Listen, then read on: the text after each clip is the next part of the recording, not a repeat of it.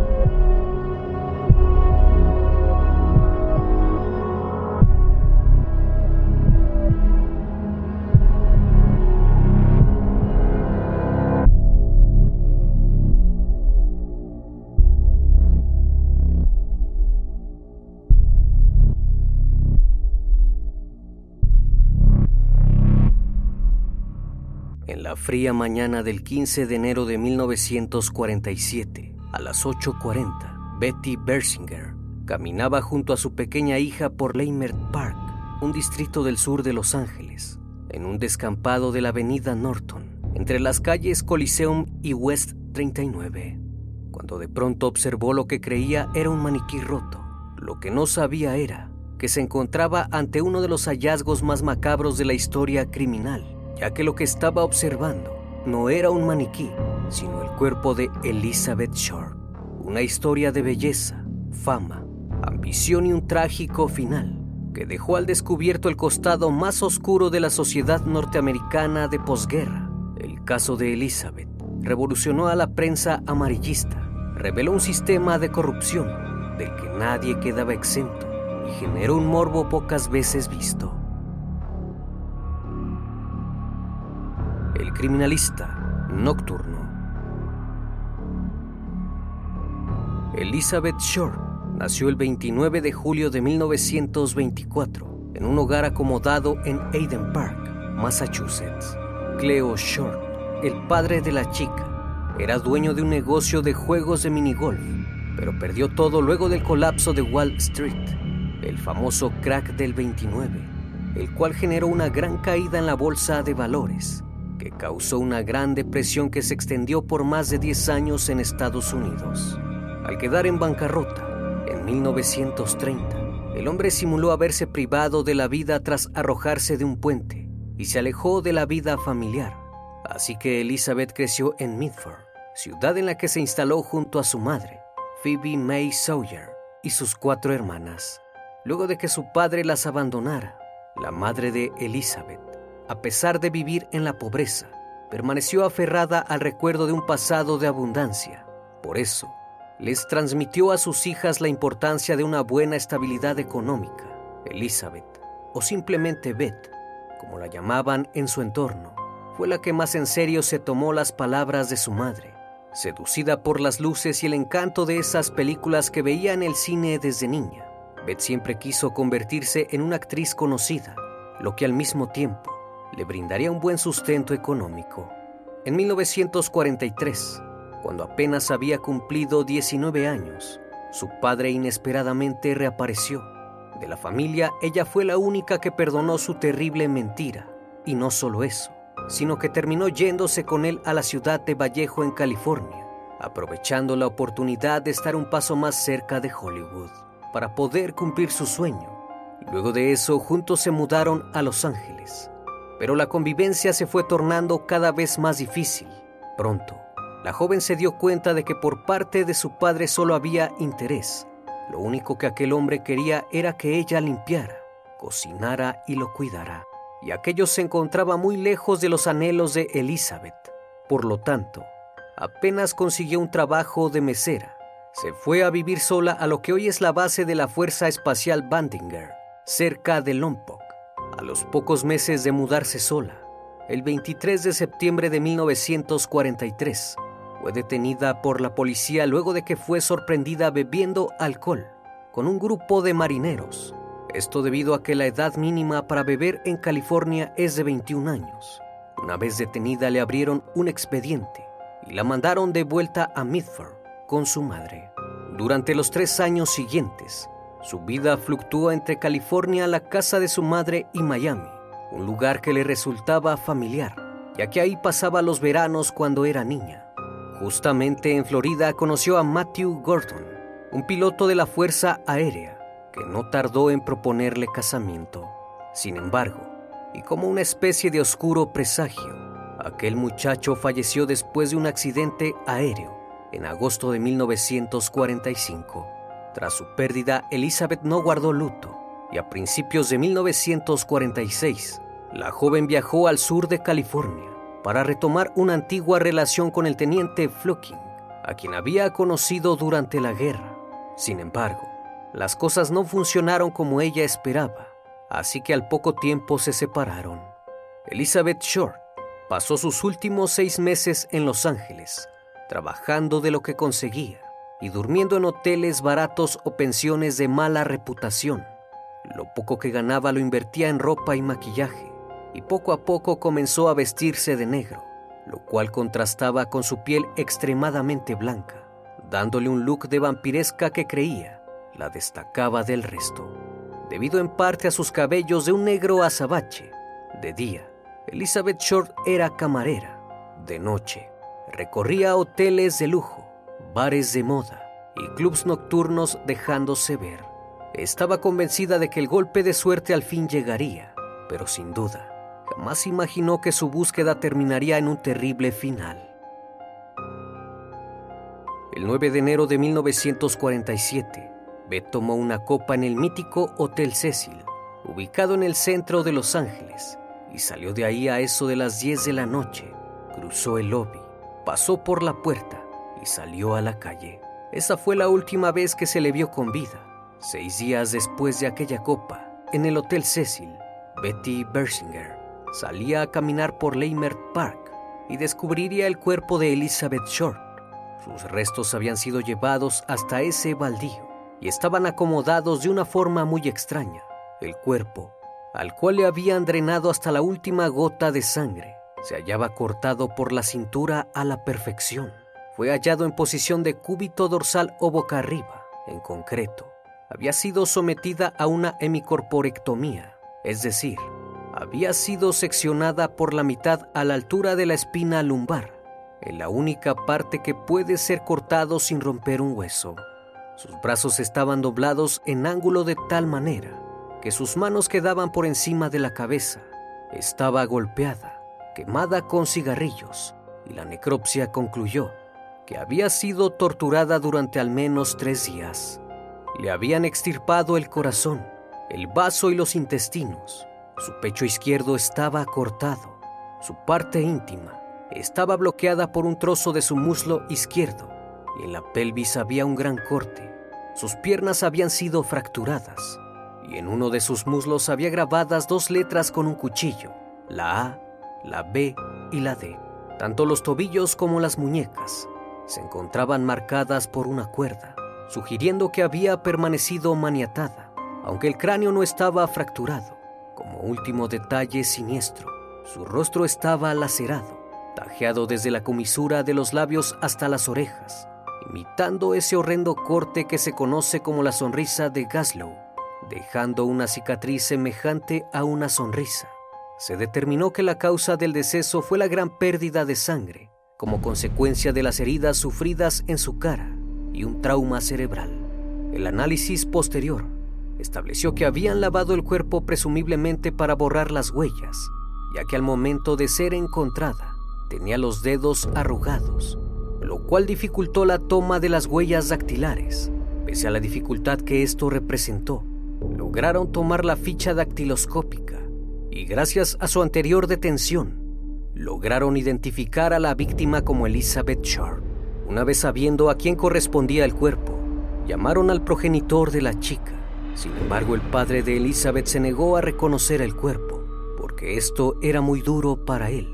Así que lograron contactar a la madre de la joven para que se presentara a reconocer el cuerpo de su hija. El reconocimiento fue inmediato y el gran dolor que le provocó esto a la familia fue insuperable. Posteriormente sus restos fueron llevados al cementerio en Mountain View, en Oakland, California. En el lugar del hallazgo, la policía encontró algunas pistas donde descansaba el cuerpo, una huella de zapato hundida en la tierra, marcas de neumáticos de un auto y una bolsa de cemento con restos de agua ensangrentada. Un residente local mencionó a los uniformados que cerca de las 6.30 de la mañana pudo ver un auto estaba aparcado en el lugar donde fue hallado el cuerpo. No obstante, debido a las altas hierbas que rodeaban la parcela, le habían impedido ver más.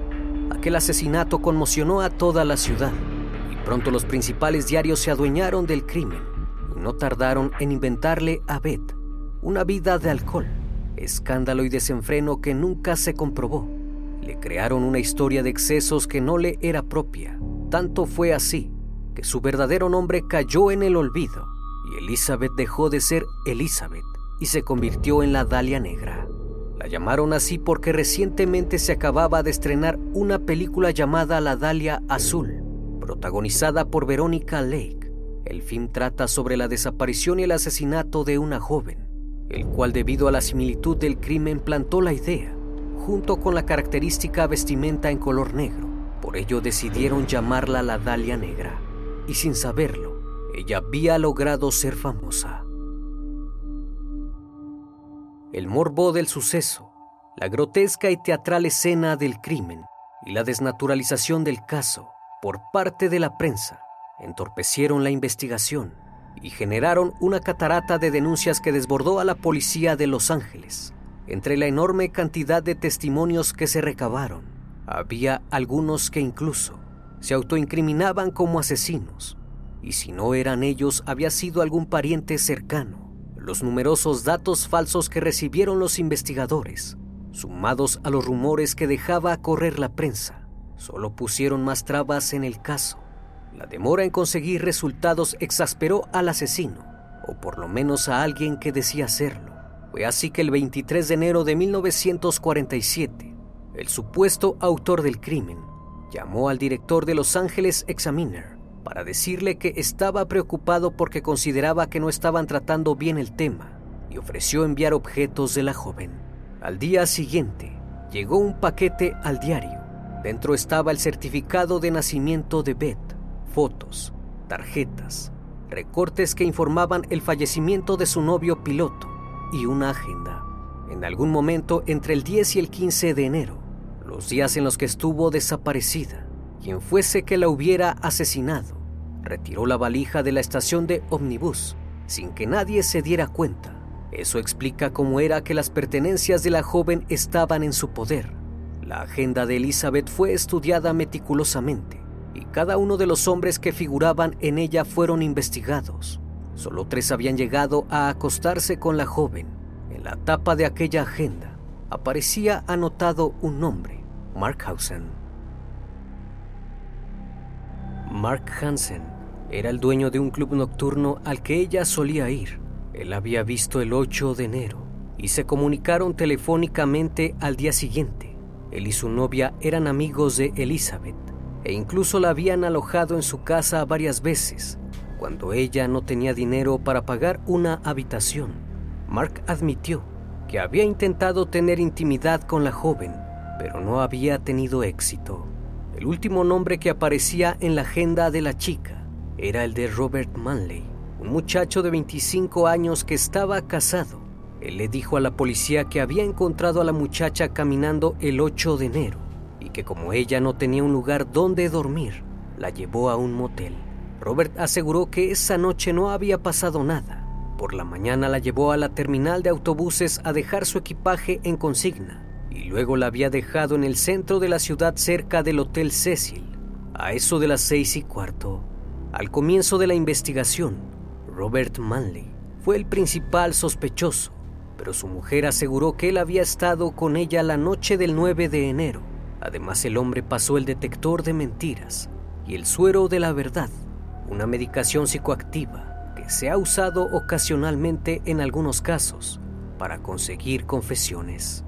Tras efectuar un par de llamadas telefónicas, a las 10 de la noche, el recepcionista del hotel la vio cruzar el vestíbulo y salir para nunca más volver. La historia se volvía cada vez más compleja. El límite entre la verdad y la mentira era cada vez más difuso. Llegó a haber 22 sospechosos y 250 agentes trabajando en la investigación, pero ninguna pista parecía avanzar. Nadie estaba exento. Incluso el padre de Beth fue investigado.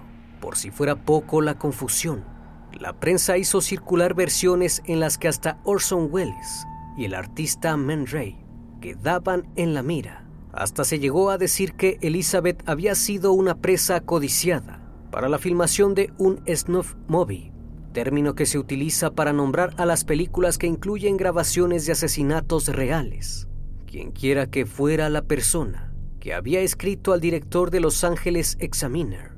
Durante mucho tiempo siguió mandando cartas al periódico y las firmaba como el vengador de la Dalia Negra.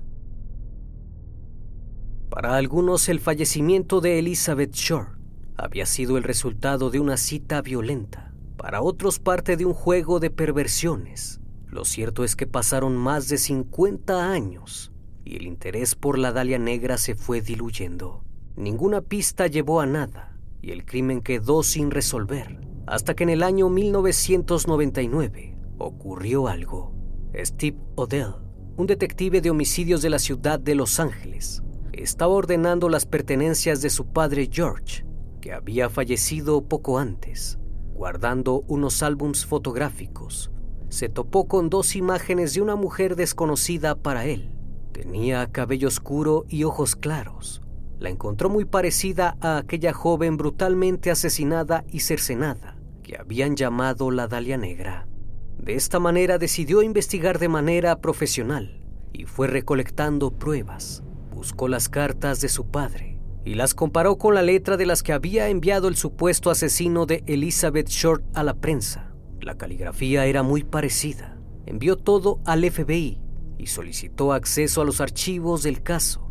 Las primeras conclusiones de los peritos de reconocimiento facial y de los grafólogos no fueron concluyentes, y además, la familia de Short negó que fuera Elizabeth la mujer que aparecía en las fotografías de George Hodel.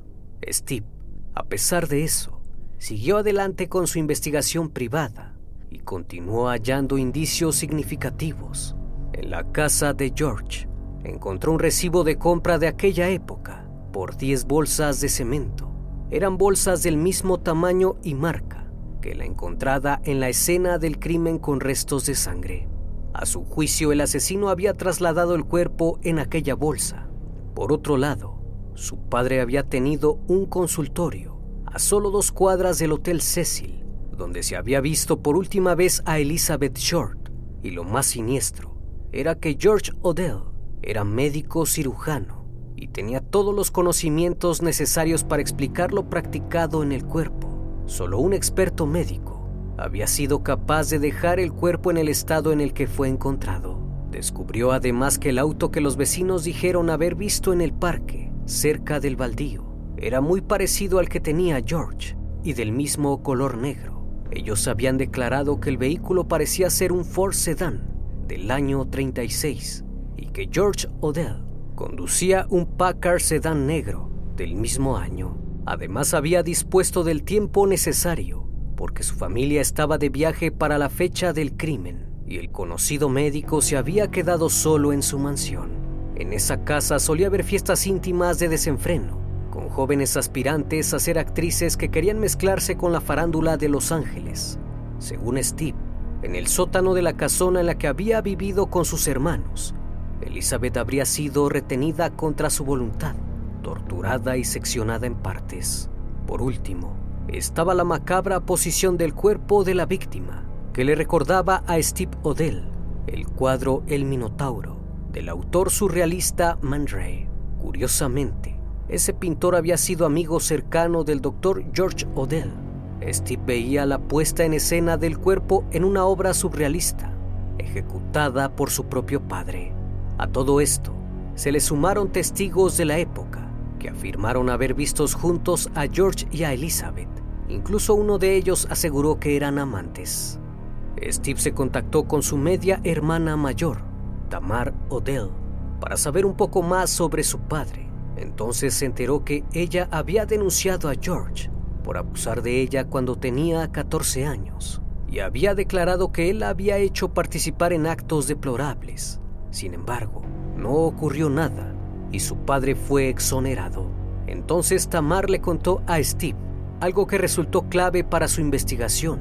En aquel entonces, cuando ella estaba denunciando a su padre en las dependencias policiales, había escuchado a los policías decir que George había sido sospechoso en el caso de Elizabeth Sharp.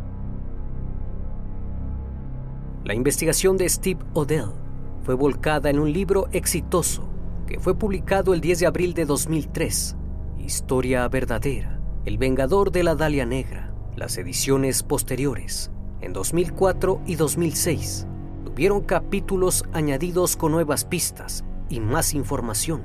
La publicación fue un best-seller, es decir, un éxito en ventas, y atrajo más revelaciones. Steve López, un columnista de Los Ángeles, le requirió al fiscal del caso más información para un artículo que estaba escribiendo. La sorpresa fue enorme, porque consiguió acceso a una carpeta que ni siquiera Steve Odell conocía y que había sido recopilada por el teniente Frank Jamison, uno de los investigadores. Ahí estaba la confirmación. Los policías habían tenido firmemente en la mira a seis sospechosos. Uno de ellos era George Odell. En esa misma carpeta se revelaba que el médico había estado bajo vigilancia desde el 18 de febrero de 1950 hasta el 27 de marzo del mismo año. Habían logrado instalar dos micrófonos ocultos en su casa, que eran chequeados en forma permanente por 18 detectives. También estaban grabadas unas declaraciones de su padre del 19 de febrero de 1950. El sospechoso decía, date cuenta, de que no había nada que pudiese hacer, puse una almohada sobre su cabeza y la tapé con una sábana. Conseguí un taxi. Falleció a las 12.59. Pensaron que había algo extraño. Bueno, ahora pueden haberlo descubierto. La asesiné. En otra parte de la cinta, el médico afirma, suponiendo que hubiese asesinado a la Dalia Negra, no pueden demostrarlo ya. Ya no pueden hablar con mi secretaria porque falleció. En otros fragmentos se escuchan gritos de una mujer que es golpeada y se oye a George decir a otra persona, no dejes rastros. Pero ¿por qué George Odell había privado de la vida a Elizabeth Shore? Para Steve, fue un crimen pasional. Elizabeth y Odell se habían conocido en 1946. Él estaba fascinado con la belleza de la joven y ella con los favores de su nuevo amigo. No era el hombre de su vida y lo sabía. No obstante, se dejaba ayudar económicamente y envolver en su mundo de lujo. Él sabía que no era correspondido, pero aún así siempre la complacía. Tiempo después, parecía ser que le había propuesto matrimonio y la muchacha, sin querer herir sus sentimientos, le había dicho que lo pensaría. Así alimentó las esperanzas de un hombre que cuando vio que no era aceptado, la asesinó por celos. Steve no cree que su padre haya asesinado únicamente a Elizabeth Short. Sospecha de mucho más crímenes, entre ellos los siguientes tres. Louis Springer, a quien se halló sin vida en junio de 1949, muy cerca de donde se había encontrado el cuerpo de Elizabeth. La actriz Jean Elizabeth Spangler, desaparecida en octubre de 1949 y jamás encontrada. Se sabe que estaba embarazada de pocas semanas que quería hacerse un aborto y que se había puesto en contacto con un médico. Su cartera fue hallada cerca de la casona de los Odell. Jean French era una actriz novata que fue asesinada en febrero de 1947, cuatro semanas después que Elizabeth Shore. Hace algunos años, Steve Odell volvió a la casona Showden, hoy declarado monumento arquitectónico y valuada en 12 millones de dólares, con un perro rastreador de cuerpos el animal detectó supuestos restos humanos en el exterior y en el sótano, pero no se realizaron excavaciones que lo confirmaran. En el caso de Elizabeth Shore, Steve Odell sostuvo que la policía tenía demasiadas pruebas en contra de su padre, pero que no se le había apresado por otros motivos. Estaba convencido de que la razón fue esconder los abortos clandestinos que su padre y otros médicos realizaban con el consentimiento de las fuerzas policiales. George nunca fue alcanzado por la mano de la ley. La investigación de Steve podría poner un poco de luz al asunto, pero lo cierto es que no todos están convencidos de que George Odell sea el asesino. Aún así, Steve no dejó jamás de investigar o de recibir pistas sobre las actividades de su padre. La última fue en el 2018. Lo llamó la nieta de un informante del Departamento de Homicidios de Los Ángeles, Glenn Martin, fallecido hacía mucho había encontrado una carta del 25 de octubre de 1949, donde su abuelo describía una serie de crímenes y mencionaba como culpable a GH. Solo mencionaba al asesino por las iniciales. Martín la había escrito para proteger a sus hijas adolescentes de las consecuencias que podía tener haber guardado secretos oscuros. Y escribió lo siguiente. Creo que Choate con McCauley Armaron esto para que GH no fuera identificado como el asesino de la Dalia Negra. Steve reconoció los nombres. Joe Choate era un fiscal de la ciudad y Kenneth McCauley era un sargento de la época. Eran amigos de GH y habrían conspirado para dejar caer las posibles imputaciones. Como un rompecabezas infinito, en el que algunas piezas encajan y otras no tanto. El caso de la Dalia Negra se convirtió en uno de los enigmas más intrigantes de las últimas siete décadas, que inspiró libros, novelas, series y películas. Los expertos en materias criminales dicen que el caso de la Dalia Negra es uno de los archivos sin resolver más famosos de la historia de los Estados Unidos, el cual dejó al descubierto una trama perversa de poder, corrupción y abusos. Hasta el día de hoy, luego de 75 años del macabro crimen, el caso sigue abierto.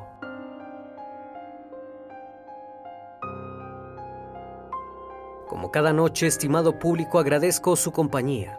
Si aún no estás suscrito, te invito a que lo hagas y formes parte de esta gran comunidad. Reciban un fuerte abrazo de mi parte y no me queda más que desearles que sigan pasando un excelente día y estén de lo mejor. Esto es El Criminalista Nocturno. Hasta la próxima emisión. Buenas noches.